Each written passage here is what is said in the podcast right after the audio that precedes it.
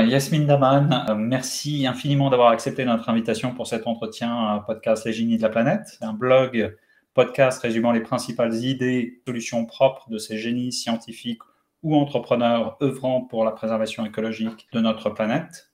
Nous t'avons connu grâce à Ariane Comorn, cofondatrice et CEO de La Solive, que nous avons eu le plaisir d'avoir sur notre podcast. Et Ariane nous a indiqué ta société comme ayant une solution ingénieuse pour sortir du tout jetable dans la restauration, notamment. Pas que la loi AGEC dit anti-gaspillage tombe à pic pour ta solution, mais je crois que tu vas nous en dire plus. Peut-être peux-tu commencer par te présenter ton parcours et comment tu es en est arrivé à créer ton entreprise à impact euh, ambitieuse Merci Eric pour l'invitation. Donc, euh, bah, comme tu l'as bien dit, je suis Yasmine Daman, cofondatrice de Bibac, euh, donc ex-Gringo, puisqu'on a récemment changé de nom. Mhm. Euh, donc, moi, je suis ingénieure de formation, donc diplômée en 2012 de Centrale Supélec. En sortant de mes études à l'époque, c'était pas du tout la, la mode, hein, les startups pour, pour faire simple, mais j'avais quand même envie d'ailleurs. Et donc, j'ai commencé à travailler dans le secteur pétrolier. Donc, ça peut paraître bizarre vu ce que je fais aujourd'hui. Mais à l'époque, bon, à 21 ans, j'avais envie d'aventure, envie de tout sauf finalement de travailler à la défense derrière un bureau. Et je me suis dit que euh, bah, bosser euh, dans le secteur pétrolier, ça m'interpellait. J'étais très curieuse et puis pour moi, c'était un peu une, une boîte noire, les énergies fossiles euh, et, le pétrole. Donc, par curiosité, j'avais envie de me lancer, tout simplement. Mhm. et donc, c'était une superbe école. J'ai commencé à bosser pour Schlumberger, donc sur une mhm. plateforme pétrolière au Turkménistan. Donc euh, j'étais servie. Hein. euh, voilà, je voulais euh, de l'aventure, j'en ai eu. J'ai sillonné pas mal de, de plateformes euh, un peu partout dans le monde, aux États-Unis, Abu Dhabi, en Sibérie, euh, voilà. Enfin, euh, j'ai beaucoup travaillé euh, et j'ai beaucoup appris dans un contexte hyper exigeant qui est Schlumberger, entreprise anglo-saxonne. donc, j'ai très vite eu de fortes responsabilités. Mmh et j'ai très vite compris qu'il y avait un problème avec ce modèle des énergies fossiles. Mmh Donc, euh, je suis restée deux ans sur cette plateforme. J'en pouvais juste plus de, bosser pour, euh, mmh euh, en tout cas dans ce modèle-là de, plateforme pétrolière. Donc, j'ai déjà commencé à, à vouloir bosser de manière un peu plus stable chez toujours dans la même boîte hein, mais j'ai été transférée au bout de deux ans dans la chaîne enfin l'usine de production de Schlumberger, donc euh, à Clamart. Et donc en tout et pour tout, je suis restée quatre ans dans le secteur pétrolier. Au bout de quatre mhm. ans, j'ai décidé que bah, ça en était trop. J'arrivais plus du tout à allier euh, bah, sens au quotidien et euh, et travail. Et j'ai aussi compris que j'arrivais pas du tout à, à, travailler juste pour un job alimentaire, comme j'entends souvent fait, euh, moi, je suis quelqu'un d'entier et j'ai besoin de, de, me donner à fond, à, à, 300% euh, tous les jours dans mon travail. Et si mon travail me donne pas du sens, bah, c'est que je suis pas du tout à ma place. Euh, et euh, donc, j'ai quitté au moment où il y avait une crise pétrolière. Euh, bah, j'ai bénéficié d'un plan de sauvegarde de l'emploi. Mmh on appelle un, un, PSE. À ce moment-là, euh, j'avais envie euh, de, de, de, monter ma boîte euh, et euh, encore plus dans un, un, secteur qui me tient à cœur, qui est la gestion, enfin les énergies renouvelables. Voilà, j'avais pas trop d'idées à l'époque, mais je mhm. m'en sentais pas encore capable puisque je n'étais que ingénieur pétrolier. Mhm.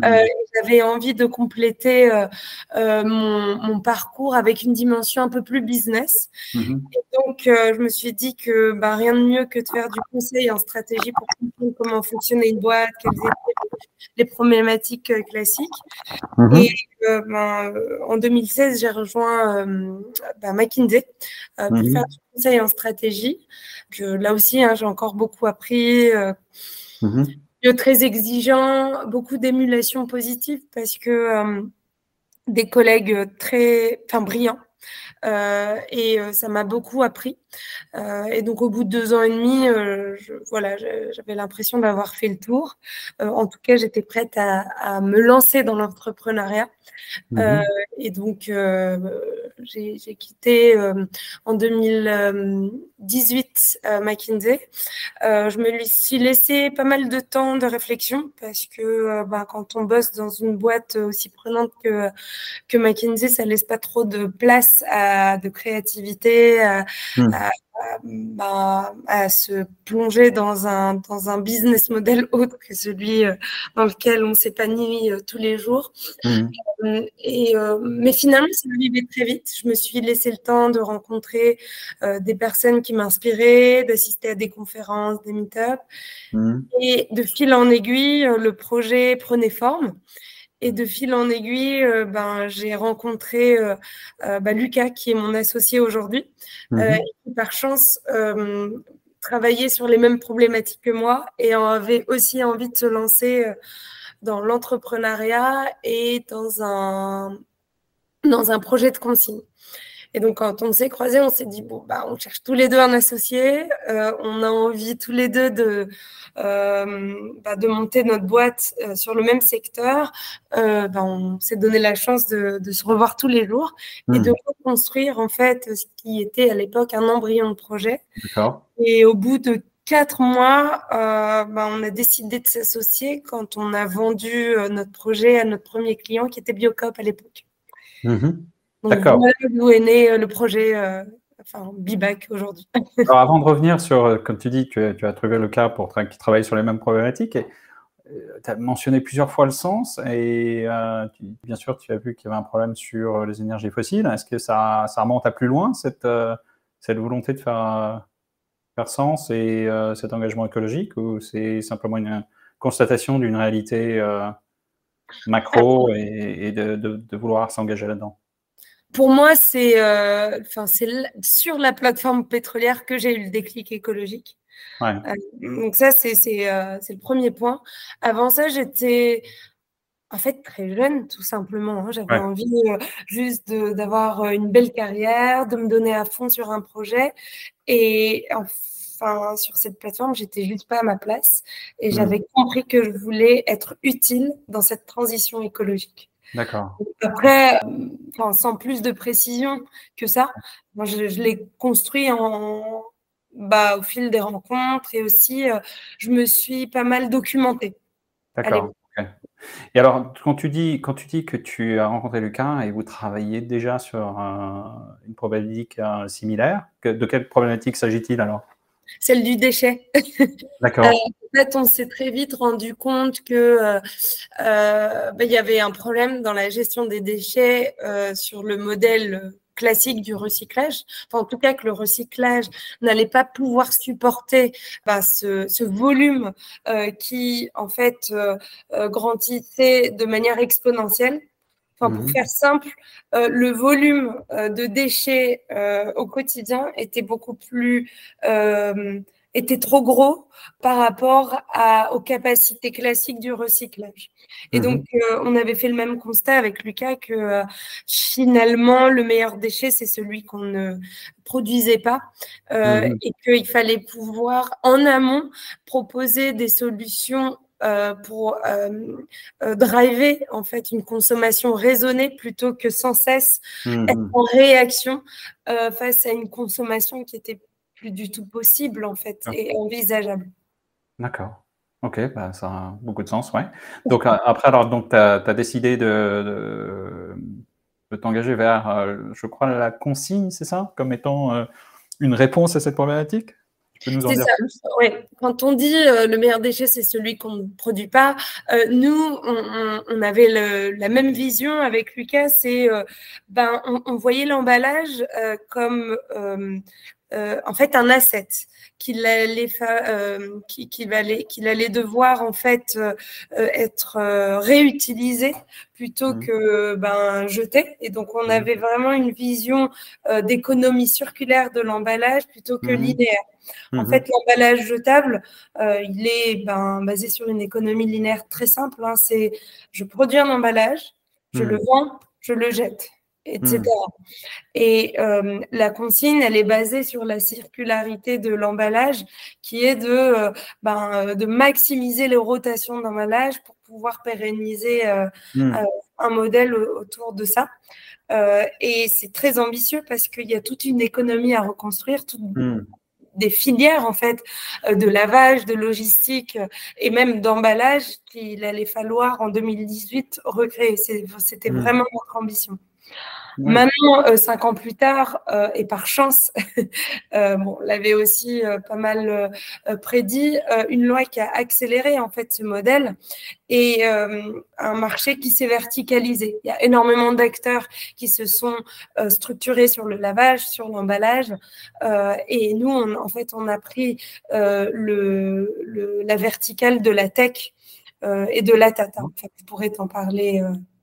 Bon, bah alors, euh, allons-y. Hein. Euh, donc, donc, de quelle solution parle-t-on? Tu, euh, quand, quand effectivement, le marché de l'emballage est énorme. Hein, les, les, groupes, je dirais, spécialisés sur l'emballage sont, sont, assez énormes. C'est un marché de grande consommation qui représente une masse financière énorme. Donc, tout de suite, j'ai pensé est-ce que tu veux les rendre redondants en, en, en, changeant leur chaîne de valeur quelque part et créant euh, cette nouvelle consigne, c'est-à-dire, euh, parce que quand on parle d'emballage, bien sûr, on parle tout de suite de, plastique, d'emballage jetable, euh, et en tout cas qui, n'est pas réutilisable. Donc je crois que ta solution tourne autour de, de, ça, c'est-à-dire, alors, tu peux nous en dire plus sur la façon technologique d'adresser ce problème? Ouais, nous on a vraiment mis la tech au service du réemploi au sens large des emballages, mmh. euh, mais comme ben on peut le comprendre, les emballages ça touche énormément de secteurs qui mmh. sont pour le coup hein, euh, bien euh, cadencés dans la loi AGEC. Mais le premier secteur impacté par cette loi, c'est la restauration. Et qui plus est la restauration rapide, qui a un impact phénoménal et désastreux sur la quantité d'emballages jetables à usage mmh. unique au quotidien, surtout post-Covid. Euh, et du coup, pour répondre à ta question, en quoi notre tech euh, répond euh, à mhm. ce modèle-là En fait, nous, notre tech, elle a plusieurs piliers. Et pour schématiser ça, il y en a deux. Le premier pilier, c'est la traçabilité, sans laquelle on ne pourra pas industrialiser le modèle. Pourquoi? Parce que comme on l'a dit tout à l'heure, le modèle de, de l'emballage jetable, il est linéaire et très simple. Mhm. Maintenant, tout l'enjeu avec le réemploi, c'est de maximiser le nombre de réutilisation de, l'emballage. Mhm. Sans la data et sans du coup la traçabilité, euh, en fait, nos clients vont avoir du mal à quantifier ça mhm. et en tout cas à rentabiliser ce modèle.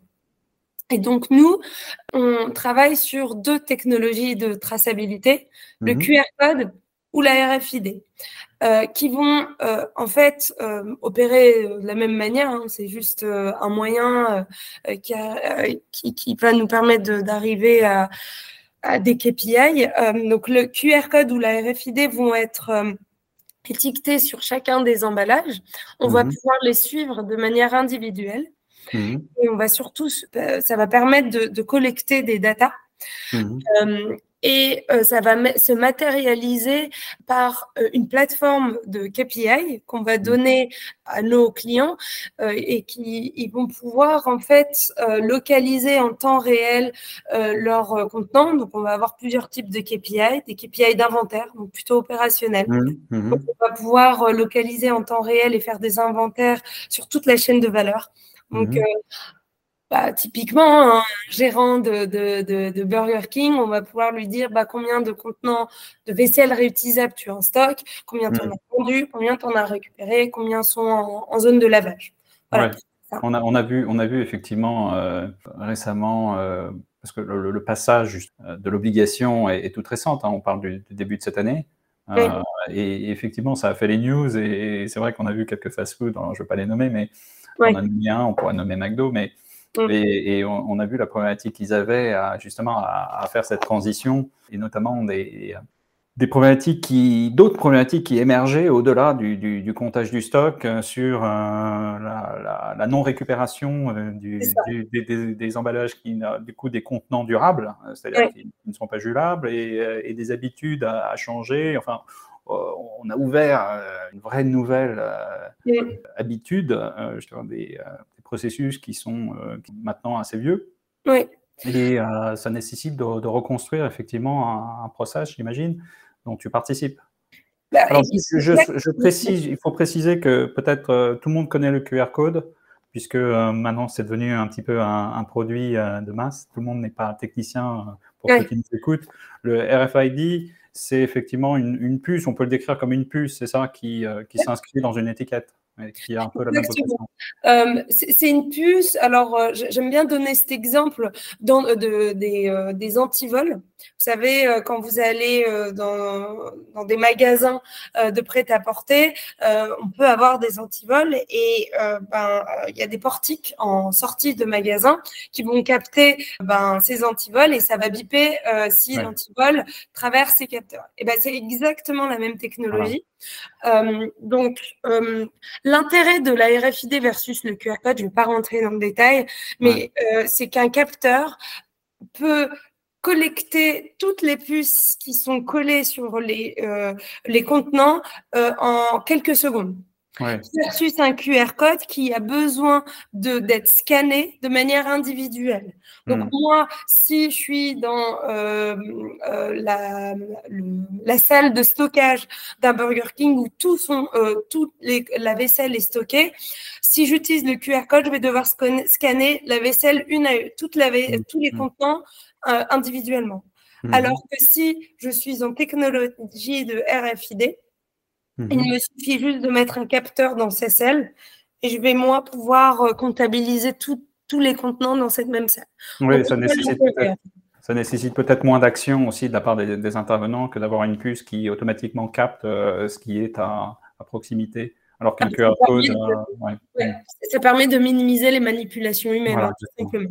Et alors, donc, on a bien compris euh, sur l'aspect euh, stock, logistique, inventaire, quelque part supply chain de, cette, mm. ce tracking de contenants. Peut-être peux-tu nous en dire plus sur le type de contenant que tu, tu traques et aussi est-ce que ta solution va au-delà dans, le, type d'activité qu'elle tente à gérer? Ouais. Euh, avant de parler des contenants, euh, en fait, tu as parlé tout à l'heure euh, ben, de la médiatisation hein, de, de, cette loi agile via notamment ben, McDo qui a beaucoup fait parler de, de, de, lui puisque en fait on, on s'est rendu compte que la vaisselle, il y avait des pertes de vaisselle. et donc nous, notre solution permet de non seulement localiser les pertes, mais aussi de les quantifier. Euh, aujourd'hui, euh, pour schématiser, il y a deux sources de pertes qui sont soit liées au vol, donc euh, bah, les, les hmm. clients de McDo vont embarquer avec eux la vaisselle qui est plutôt sympa, soit liées au mauvais tri. Donc déjà, le, le, tri, quand il s'agit de, de des emballages jetables ou de n'importe quel déchet, c'est compliqué. Hmm. Bah, souvent, les clients ne font pas gaffe et jettent la vaisselle réutilisable dans la mauvaise poubelle. Et donc, hmm. il finit euh, bah, dans les incinérateurs, ce qui constitue une aberration écologique, mais aussi économique. On hmm. est juste en train de mettre de la vaisselle qui a demandé beaucoup plus d'énergie à produire euh, dans la mauvaise benne, hmm. euh, et donc qu'on va incinérer in fine. Et économique, puisque cette vaisselle bah, coûte beaucoup plus cher que l'emballage jetable. Et donc, nous, une fois qu'on a quantifié et localisé cette perte via notamment euh, notre data, on va euh, mettre, enfin, recommander des modèles incitatifs à l'enseigne pour pouvoir encourager le conso à bien rendre sa vaisselle et au bon endroit. Donc, en fait, on gagne sur euh, les deux. Donc, tu joues sur les habitudes. Enfin, quand tu utilises la technologie au service du, de l'accompagnement des utilisateurs Hein, dans un système d'incentive, tout de suite on pense à, euh, aux cartes à points, aux loyalty cards. Ou, euh, on est complètement. Euh, hein, en fait, l'idée, c'est de rendre ludique l'approche. Euh, mhm. et, nous, notre conviction, c'est euh, on, on est des facilitateurs pardon, de la conduite du changement. Et mhm. cette facilitation, elle, elle, se modélise soit par, euh, bah, comme tu, tu, as pu le dire, de la gamification. Donc, on va juste dire à, au client, bah, si tu rends cette vaisselle et au bon endroit, tu vas gagner des points ou des cadeaux. Mhm. Ou on va aller plus loin, on va dire, bon, bah, finalement, si on met en place des systèmes de consigne, si tu as payé par exemple un euro pour, euh, pour ta petite coupelle comme euh, bah, les gobelets en festival, mmh. euh, bah, tu vas fortement être incité à la rendre pouvoir mmh. récupérer ces montants de consigne. Et donc ça, c'est hyper efficace. Hein. Euh, mmh. Et c'est ce qui va permettre à, des enseignes comme euh, McDo, Burger King, Quick, euh, pour ne citer qu'elles, d'avoisiner les 100% de taux de retour de vaisselle. Et donc, du coup, de rentabiliser leur modèle économique et environnemental. Puisque, rappelons-le, l'enjeu est de maximiser le nombre de réutilisations de l'emballage pour rentabiliser un modèle économique, parce que si j'ai acheté une vaisselle beaucoup plus chère, euh, euh, elle n'est rentable, cette vaisselle, qu'au bout de X réutilisation. Pareil, pour rentabiliser euh, l'ACV, hein, l'analyse de cycle de vie de la vaisselle afin d'avoir un bilan carbone positif, l'ACV ne va être positif que si on réutilise un minimum de fois. Oui, oui, oui, ça va assez loin en fait dans le, les KPIs de ce type de contenant peut-être une transition sur le type de contenant, mais on a envie de demander, alors, effectivement, en termes de ratio par rapport du tout jetable, quel est le, cycle nécessaire euh, pour pouvoir rentabiliser ces contenants et, quel type de contenant? Oui, alors euh, il est difficile de te répondre de manière très juste euh, sur cette question puisque en fait chaque contenant demande une analyse de cycle de vie euh, spécifique, euh, qui sont euh, des modèles très compliqués, mais de manière, encore une fois, très grossière, je peux te répondre. Hmm. si on utilise des contenants en plastique réutilisables, on est autour de allez, 15 à 20 réutilisations pour que le modèle écologique ait du sens. Hmm. Si on est sur du verre, ce 15 hum, est beaucoup plus, enfin, devient très vite 50 voire 100 réutilisations. Mmh. Pourquoi? Parce que le verre, certes, il est noble puisqu'on peut le réutiliser euh, des mmh. centaines de fois mmh. euh, et, et, surtout, il est stable euh, par rapport au plastique quand il est chauffé. mais comme le, le, le, verre est beaucoup plus énergivore en production, il va falloir le réutiliser beaucoup plus de fois que le plastique pour pouvoir avoir un modèle et un bilan carbone intéressant. D'accord. Ok. Ok, très bien. Ben, c'est clair. On a touché à pas mal d'aspects euh, autour de la solution. C'est intéressant de voir à quel point la technologie peut être au service de la transition euh, éthologique. C'est clairement le, cas là. Hein, sur plein d'aspects, hein, sur les aspects usage, sur les aspects euh, plus euh, laborieux, tels que l'inventarisation, etc. Donc, il y a plein, plein de facettes à ta plateforme. Donc, on voit bien ça. Alors, on a parlé beaucoup de restauration. Tu as mentionné que la loi AGEC, effectivement, avec euh, ce premier jalon de, de, la fast-food, est-ce qu'on élargit ces segments? Est -ce que, Comment tu le vois? Oui. Alors déjà, au 1er janvier 2023, euh, la loi AGEC interdit euh, tout euh, enseigne de la restauration euh, qui euh, réalise au moins 30 couverts, 30 couverts en place assise à supprimer l'emballage à usage unique mmh. pour la vente sur place. Et plus on va avancer dans, dans les années, plus on va, ces, ce secteur-là va être contraint à euh, supprimer, euh, enfin ou en tout cas réduire la, la, la, la part d'emballage jetable à usage unique sur la vente emportée, puis la hmm. vente livrée. Ça, c'est une première chose pour la restauration.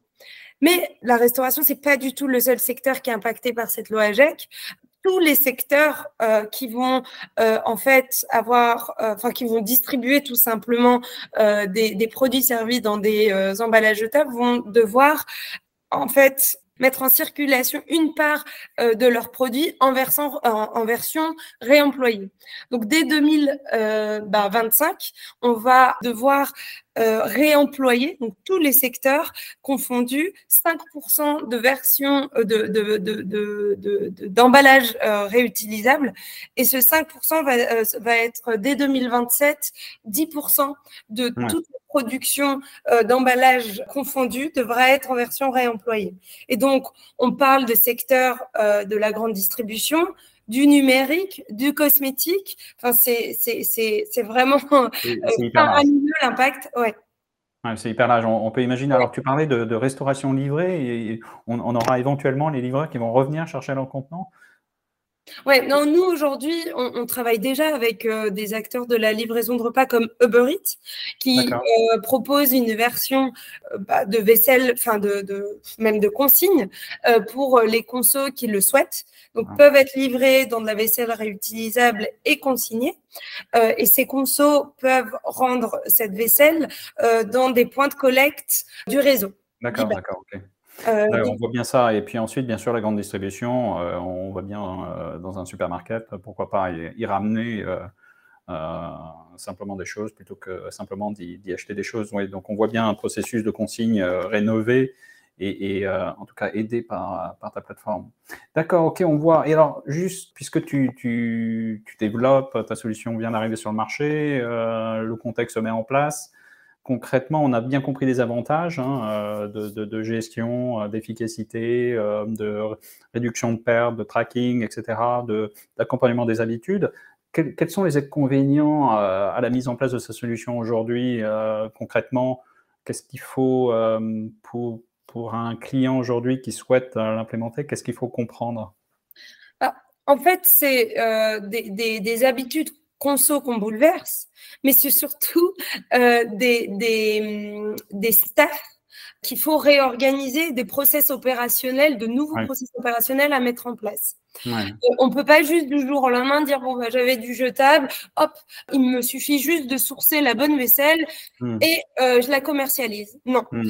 Pourquoi? Parce que euh, bah, il y a euh, juste rien que le lavage, c'est toute une, une problématique à appréhender bien en amont de la commercialisation de la vaisselle.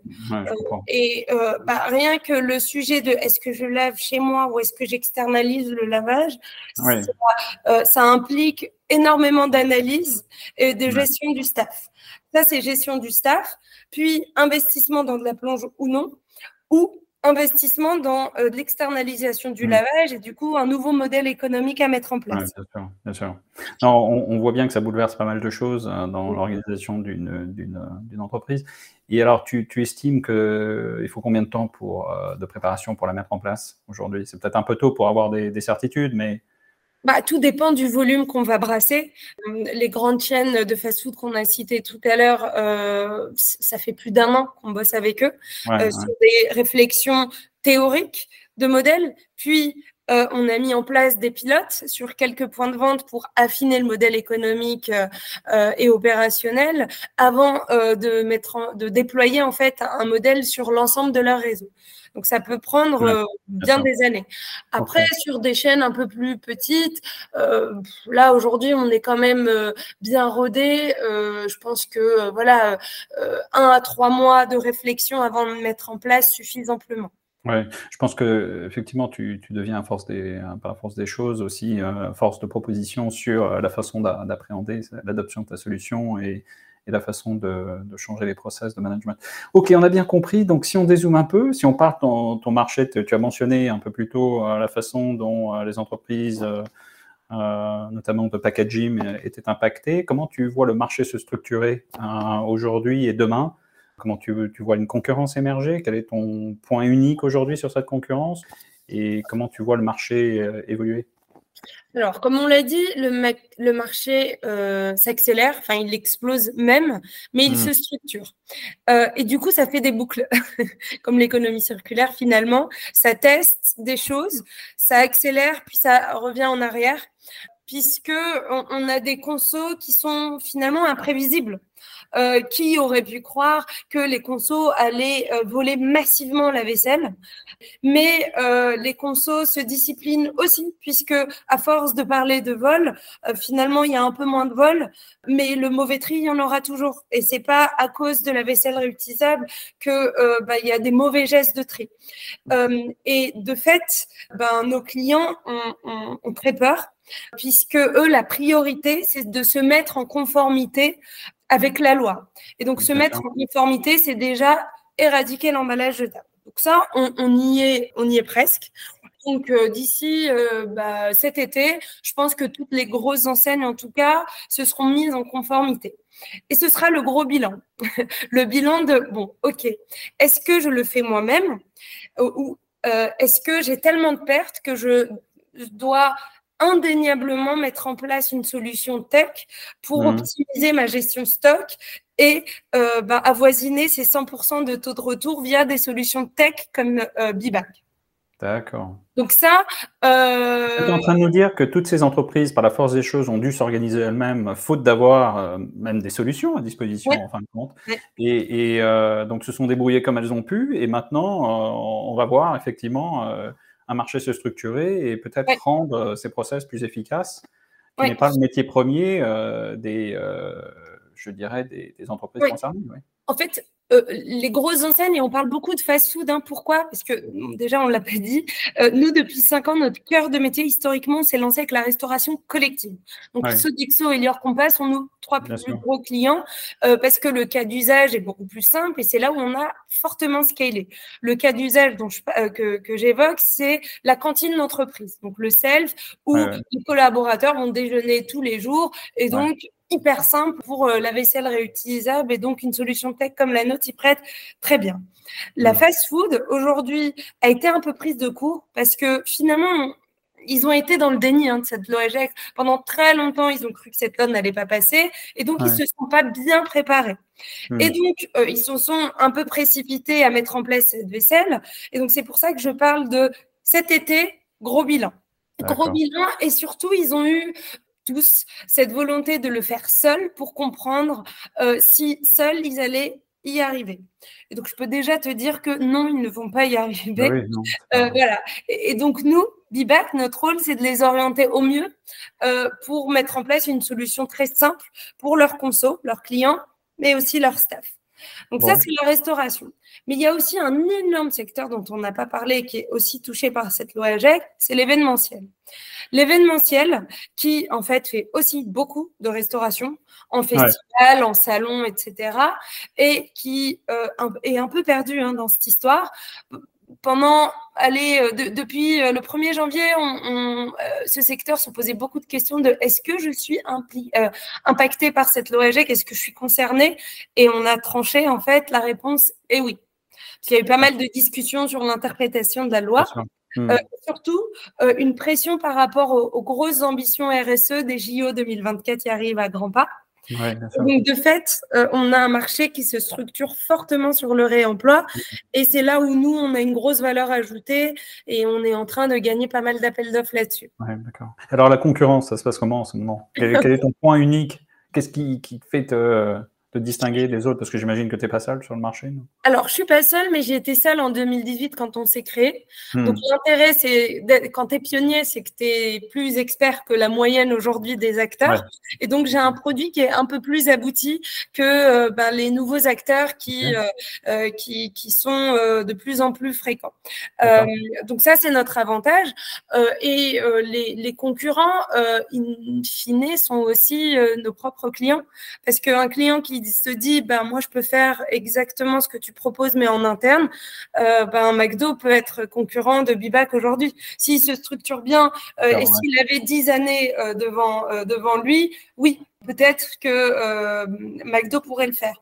Bon, force est de constater que ben chacun son métier. Quand on fait de la restauration rapide, c'est pas de la même chose que ben, mettre en place une solution tech à grande échelle pour gérer le réemploi de manière complètement optimisée on voit bien quand même euh, l'économie d'échelle qu'on peut obtenir au-delà même de la restauration sur le traitement de ce processus-là, ce qui fait, euh, ce qui rend de facto Oxalate une spécialisation par segment en fait. Mais ah ouais, euh, très intéressant. Donc, ouais, bravo d'avoir été pionnier hein, dans ce secteur. Et c'est pas toujours facile d'être pionnier. il faut y croire. Bravo pour cette persévérance. Et on voit bien là le, le, cas de figure où la loi peut vraiment être force euh, de, euh, de, transition. Euh, souvent, les entrepreneurs peuvent en bénéficier, c'est tant mieux. et tout le monde se bouger autour de ça. Ok, tu peux simplement nous dire, nous décrire ton entreprise aujourd'hui en termes de staff, chiffre d'affaires et ton plan à trois ans, comment tu la vois dans, quelques années? Ben nous, on a closé une, une levée de fonds série A en novembre dernier donc 6 euh, mhm. millions qui nous enfin l'objectif hein, c'est euh, euh, d'asseoir cette position de leader en France donc de, de, de, scaler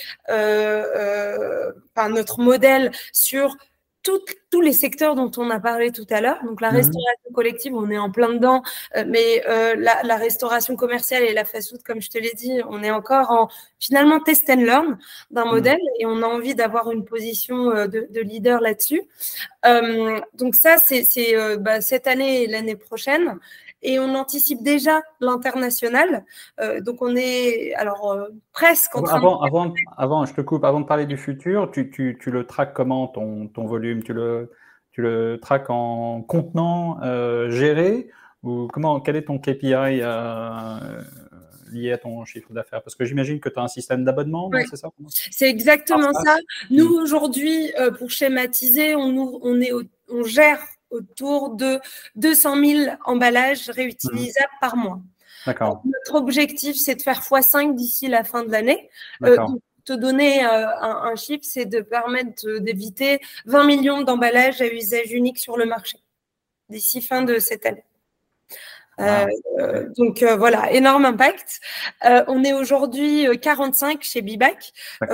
donc on, va faire quasiment fois un et demi en termes de, de recrutement. donc c'est on est on est vraiment en train de, grossir à vitesse grand V, puisque bah, c'est un marché qui explose. Et donc, oui, je t'ai parlé de l'international, parce que cette loi AGEC a aussi été pionnière. Hein. La France, bravo pour, pour avoir pris le pli d'une loi qui est unique en son genre. Ah au niveau mondial. mais la bonne nouvelle, c'est qu'il y a énormément de pays européens qui copient cette loi. Et ah. bah, comme nous, on a été pionniers en France, bah, si on arrive à scaler en France, on est euh, en bonne position pour le faire à l'échelle européenne. Cocorico. Super. Euh, ok, très bien. Bon, bah, on a bien compris. Euh, bravo pour ça et bravo à la France aussi, bah, on peut le dire. Ok, très bien. Donc, dézoomons un petit peu, si, si on peut, pour ta vision du, monde dans lequel tu évolues, pouvoir public, investisseur, entreprise. On en a quand même pas mal à parler. Bien sûr, il y a la loi qui est, euh, qui est force de, de, changement et les entreprises se bougent et on a pas mal parlé. Mais si tu parlais, par exemple, des pouvoirs publics, alors bien sûr, ils ont été vecteurs de la loi, tu viens d'en parler. Les investisseurs, est-ce qu'il y a d'autres choses à rajouter? Je dirais, est-ce que tu vois quand même des obstacles et des challenges à, surmonter euh, pour ouais. Euh, permettre cette, euh, cette adoption et cette transition? Alors, euh, c'est pas magique, hein, et c'est pas parce qu'il y a une loi qu'elle est appliquée. Et il y a énormément d'exemples qu'on peut citer là-dessus. Et donc, indéniablement, il va falloir faire du lobby. Euh, auprès euh, des, des, pouvoirs publics, parce que c'est eux aussi hein, qui ont euh, un impact sur les, le, la sensibilisation des consos. à, et bah, tout à l'heure, je parlais de faciliter la, la transition et la conduite du changement. Nous, seuls, BIBAC, et même mes concurrents, on va pas y arriver seuls, sans les pouvoirs publics.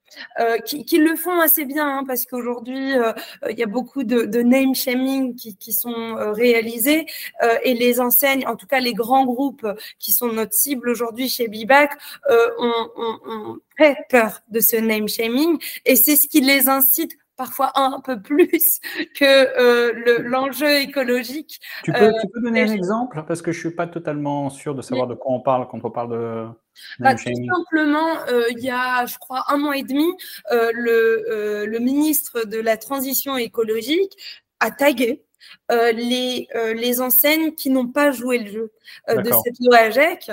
Et comme par magie, ces enseignes ont très vite réagi et nous ont sollicité pour mettre en place des solutions comme la nôtre. Euh, et donc, c'est ça qui fait euh, euh, agir et qui accélère le marché bien plus qu'une loi. C'est pas parce qu'une loi est promulguée qu'elle est appliquée encore une fois. Hmm. donc ça, c'est le premier enjeu. le deuxième, quand je dis lobby, c'est qu'il y a le lobby inverse qui se fait de plus en plus, puisque les lobbies du plastique, euh, en tout cas de l'emballage, est très fort. Et euh, souvent, euh, le, modèle de réemploi est décrié parce que, bah, on a parlé tout à l'heure d'ACV. une ACV, avant d'être positif sur les réemplois, bah, il, va, falloir réutiliser un certain nombre de fois. Et mmh. évidemment, si l'emballage n'est pas réutilisé un certain nombre de fois, bah, le modèle de l'usage unique euh, bah, est plus vertueux. Oui. bah, d'où l'intérêt de bien mettre en place une solution vertueuse pour les enseignes, parce que si elles ne le font pas, le réemploi est une fausse bonne idée.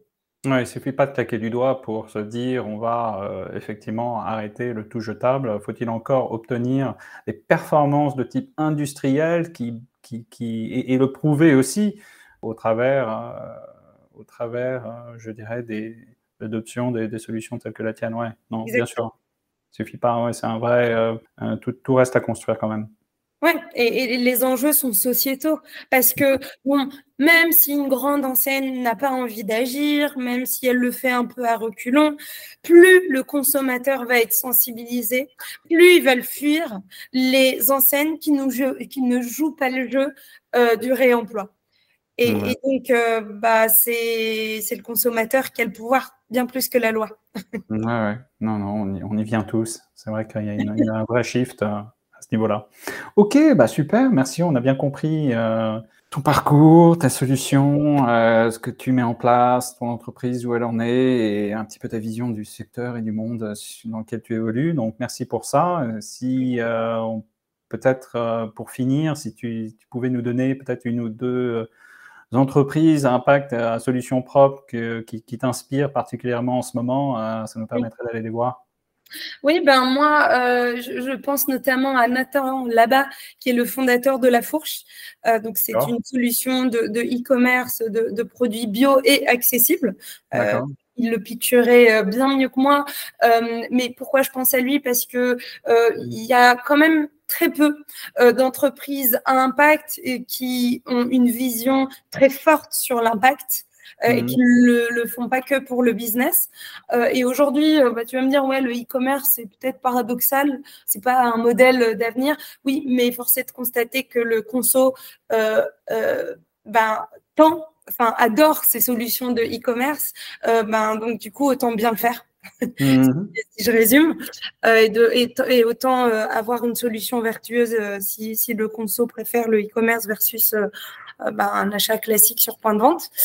Euh, et euh, une autre solution, Believe.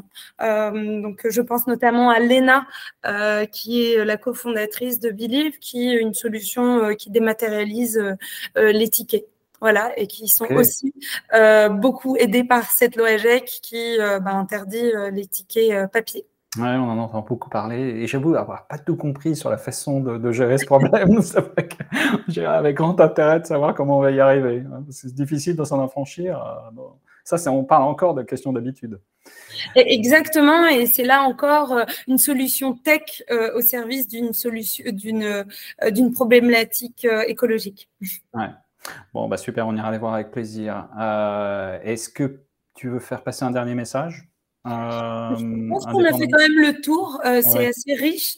Euh, et bah, notre problématique, c'est aussi de traiter une solution euh, simple, euh, mais qui est en fait, quand on ouvre la boîte de Pandore, très très complexe puisqu'il y a énormément de, de verticales derrière le réemploi. Euh, et donc l'enjeu, c'est finalement de rendre accessible une solution tech qui peut paraître très complexe pour nos clients, mais aussi pour le consommateur. Okay. C'est un jeu de vulgariser ça. Ouais, ouais, ouais. Non, bien sûr. Ok, bah écoute, il me reste à te remercier infiniment d'avoir euh, pris le temps de, nous expliquer tout ça. Hein, je pense que c'est super intéressant. Et euh, bah, j'espère à très vite. À très vite. Merci beaucoup, Eric.